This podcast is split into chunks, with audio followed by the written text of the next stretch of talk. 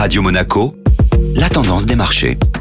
Radio Monaco place à la tendance des marchés avec Société Générale Private Banking. Bonjour Agnès Amoir. Bonjour Benjamin. Les marchés étaient euphoriques hier. Après la réserve fédérale américaine mercredi, les réunions des banques centrales se sont poursuivies hier. C'était le cas notamment de la Banque centrale européenne et de la Banque d'Angleterre qui ont toutes les deux procédé à des hausses de taux de 50 points de base. Côté Europe, Christine Lagarde, la présidente de la Banque centrale européenne, a confirmé lors de sa conférence de presse sa volonté de combattre l'inflation et une nouvelle hausse de taux est encore prévue le mois prochain. Les marchés financiers ont quand même réagi très positivement hier, espérant notamment une accalmie dans les hausses de taux futurs. Les indices européens étaient en hausse de près de 1,5% hier, tirés notamment par le secteur immobilier qui est très sensible aux taux d'intérêt. Au niveau des taux, la réaction a été très forte. Le 10 ans allemand est passé de 2,25% à 2,05% et le 10 ans italien est repassé en dessous du seuil des 4%. Côté américain, l'euphorie est également au rendez-vous. À la clôture européenne, le Nasdaq est en hausse de plus de 3%. Meta, notamment la maison mère de Facebook, est en hausse de près de 25% après avoir annoncé un rachat d'actions et des perspectives très encourageantes pour cette année, portées notamment par l'intelligence artificielle.